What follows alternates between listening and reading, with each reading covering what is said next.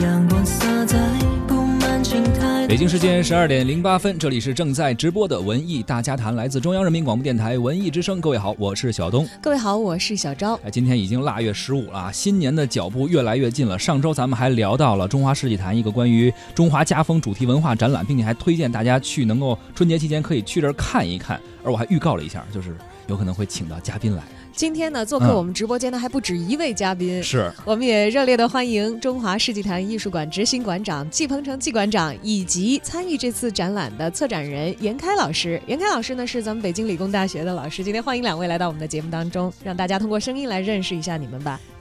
好的，主持人好，小东好，小赵好，呃，各位听众朋友，大家中午好，我是中华世纪坛艺术馆的执行馆长季鹏程。呃，各位观呃各位听众朋友，大家好。呃，主持人大家好。然后我是北京理工大学的老师严开。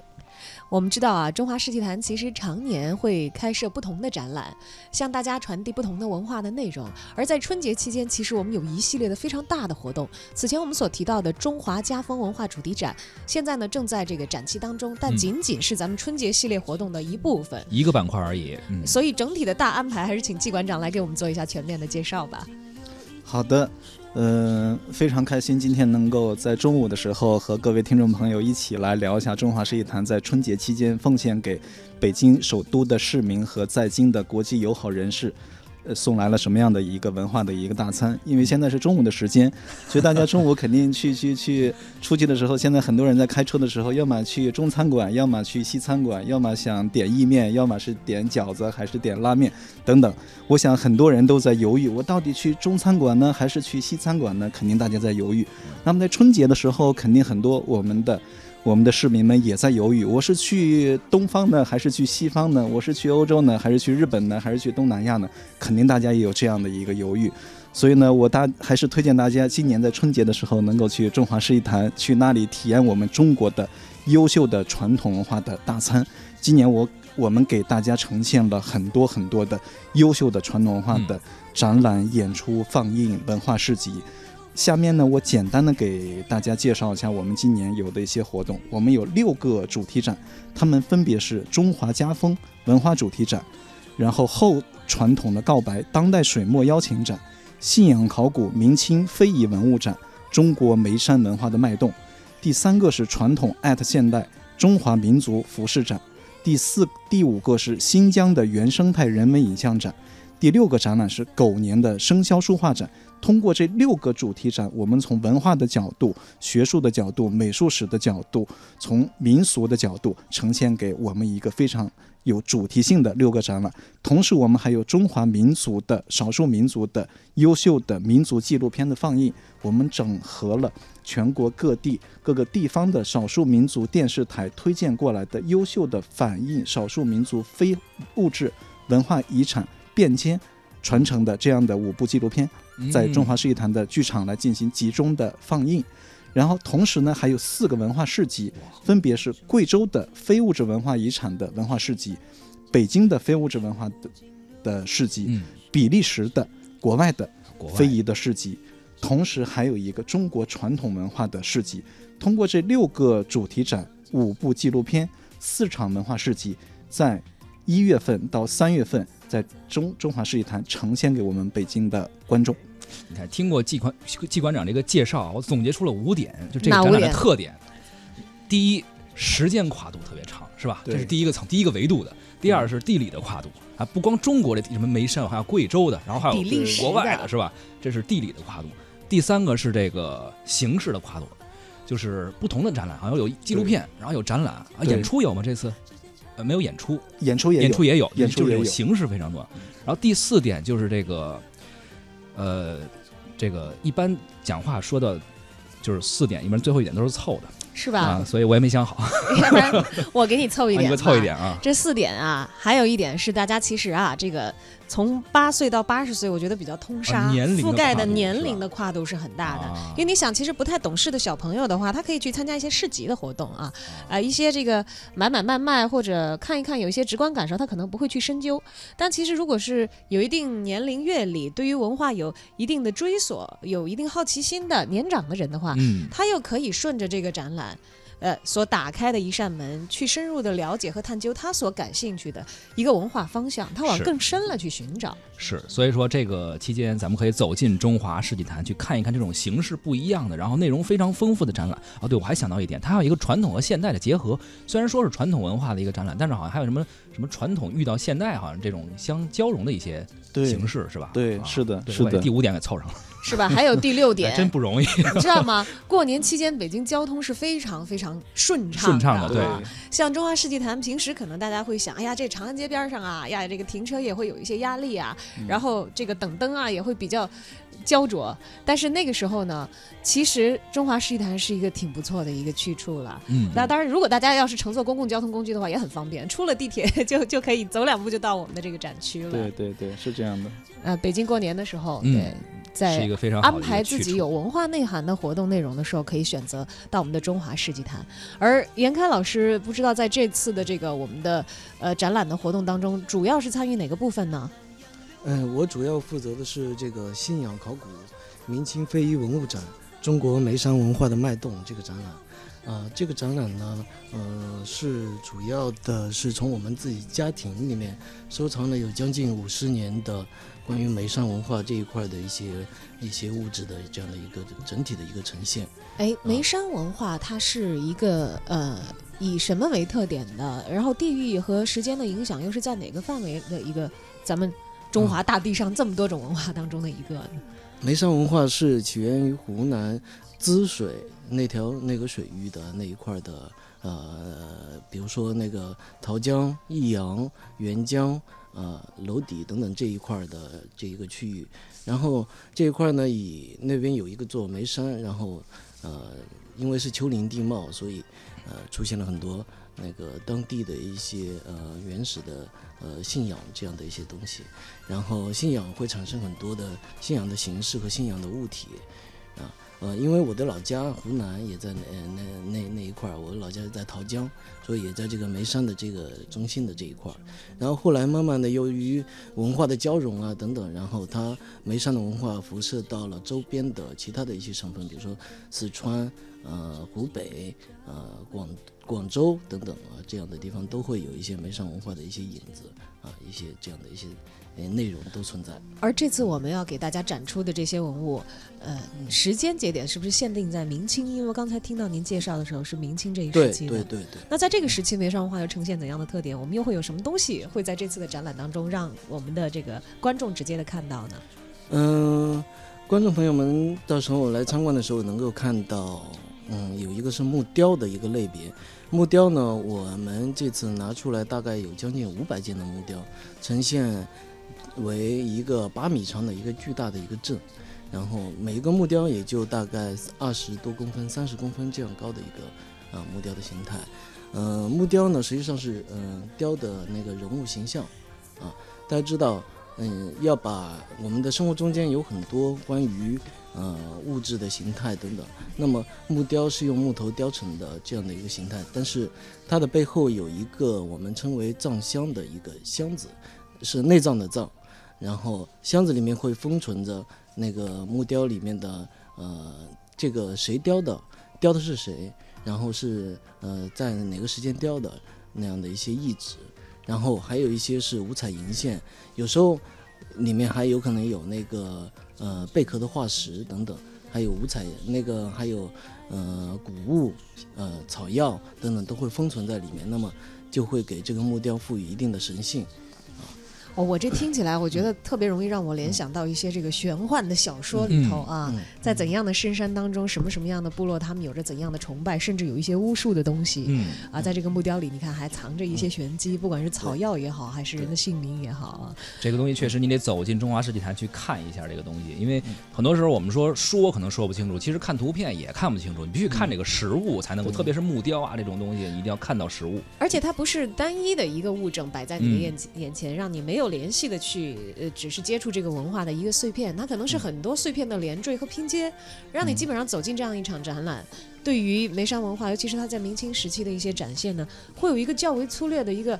呃较为概念化的一个认识。是，而且我听说这次展览应该有很多就是。适合于就是年轻人，比如说过春节的时候，或者说家长带着孩子，或者说有一些就是大学生，呃，他们对于传统文化，现在呃这个时代，很多大学生和年轻人对于传统文化其实也是有很多热情的，所以我们挺想知道，就这个展览里面或者活动中有哪些比较有新意的，然后比较有意思的好玩的一些活动有没有？对，呃，实际上刚才杨老师他也说到了信仰考古这个眉山文化的这个展览的一些基本的情况，我再稍微做一个补充。实际上，这个眉山文化呢，是在上世纪的八十年代的时候，是由法国的一批文化学者他们发现的。法国这批文化学者，他们到法国的一个叫图卢兹的一个城市，他们在那个城市里边找到了我们的亚洲移民到法国的一些雅裔，在他们的这些雅裔的手里，他们发现了一本手抄本经。这个手抄本经叫《又到眉山三十六同游念》，是一个手抄本经。然后里边写到了一句话，说：“瑶人魂归眉山认主。”也就是瑶族的人死去了以后，要回到眉山去归宗认祖。然后法国人就非常感兴趣，说为什么他们要到眉山去归宗认祖？然后法国的学者，然后来到了中国，找到了中国的各个大学的、各个民俗学的、历史学的这些教授专家们，然后一起针对眉山地区的这个文化现象进行了一个深入的一个研究。经过从上世纪八十年代到现在的几十年的这个研究，他们发现中国的眉山文化和中国的龙山文化、河姆渡文化、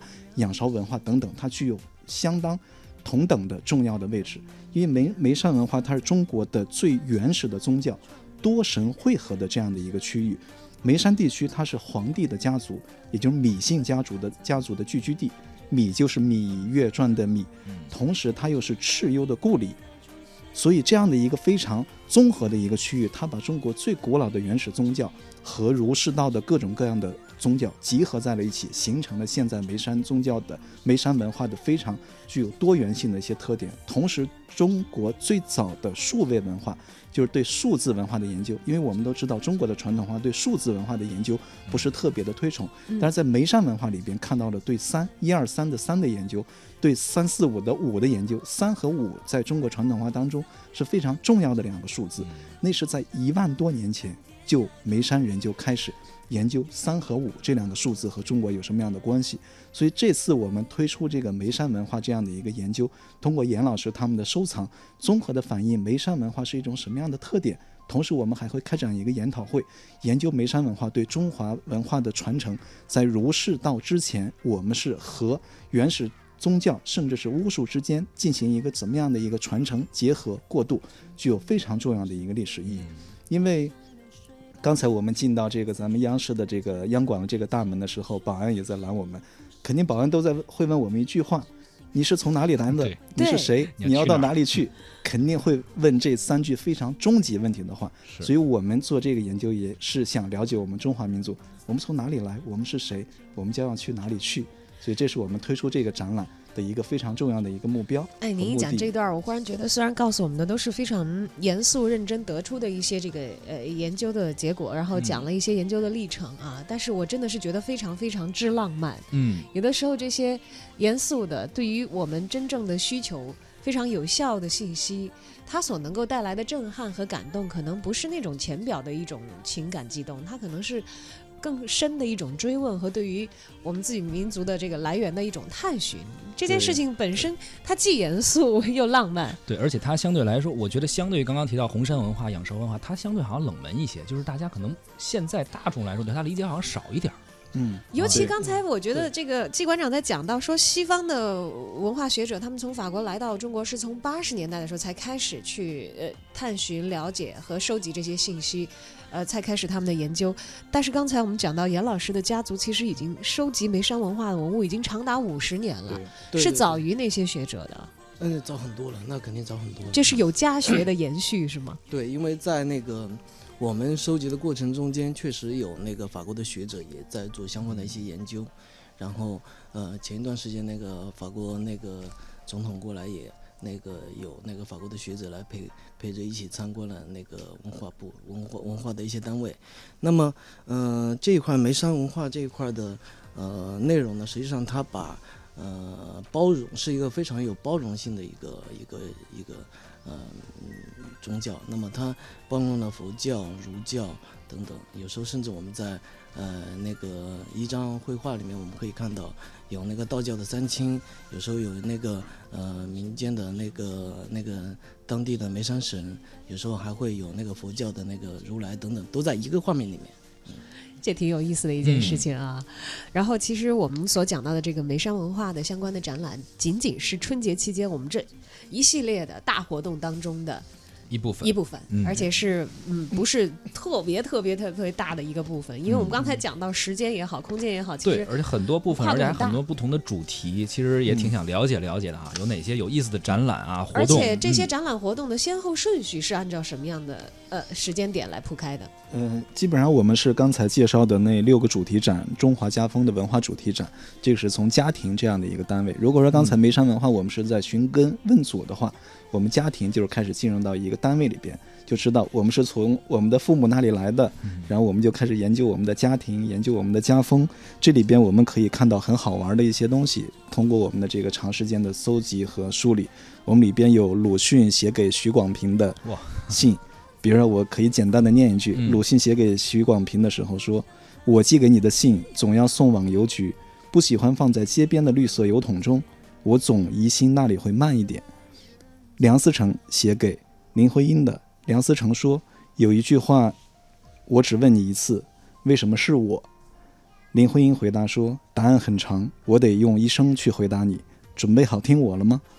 然后在中华家风这个文化主题展当中，除了这些名人的非常优美的、非常动人、浪漫的爱情故事以外，我们也在关注关注一些民族，关注一些群落。比如刚才我在跟小张聊的时候，对对对对对，这个得嗯重点讲一下啊。我们其实之前在这个节目当中报道的时候讲过，这个中华家风文化主题展，它涉及到的家庭非常之多，而且来自各个民族。是的，呃，刚才季馆长给我讲到一个，其实名字我们可能都非常不熟悉。长居北京，在城里头，如果你自己不是那个民族的人的话，你可能会对这个民族的了解非常非常之少。那是一个在咱们国家遥远的边疆对生活了很长时间的民族。对，是的，这次家风的这个主题展涉及到了六十组的家庭，一百三十六件组的实物和十四组的视频的影像。里边刚才我们聊到了两个非常有意思的民族，一个是图尔扈特族，另外一个是锡伯族。的确，如您刚才所说，很多人不太了解这个民族，但是讲两个非常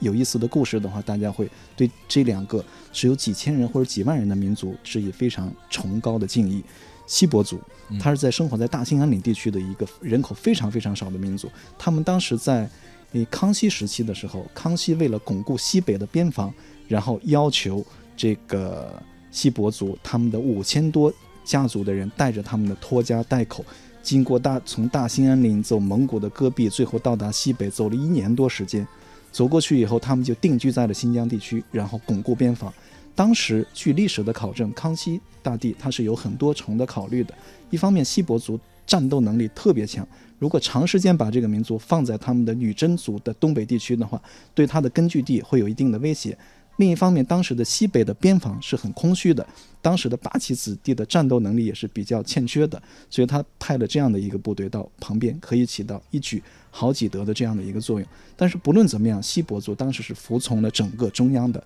统一的安排的，然后拖家带口过去，这是一个可歌可泣的一个最东边跑到了最最西西边一个横跨啊，是是的，另外一个就是图尔扈特族，他们是生活在今天的斯坦地区的几个斯坦地区的。然后后来他们想回归到清朝的大家庭，祖国的大家庭，然后走了很长时间，从几万人，在回归的过程当中，当时的俄罗斯族是不同意的，所以一路的追杀，直到他们回到大清的怀抱的时候，只剩下了一半的族人。所以这也是可歌可泣的一段民族的一个非常壮阔的一段历史。迁徙的历史，你看我还是那个感受。虽然机关长一直在讲非常非常严肃和可考的历史，嗯，但是可能因为是女性观众啊，忍不住的觉得非常非常之浪漫，相当的吸引人。而这样的故事还有很多很多个埋藏在今年我们中华世纪坛要在春节期间奉献给大家的这一份文化大礼当中，嗯应该说是一个。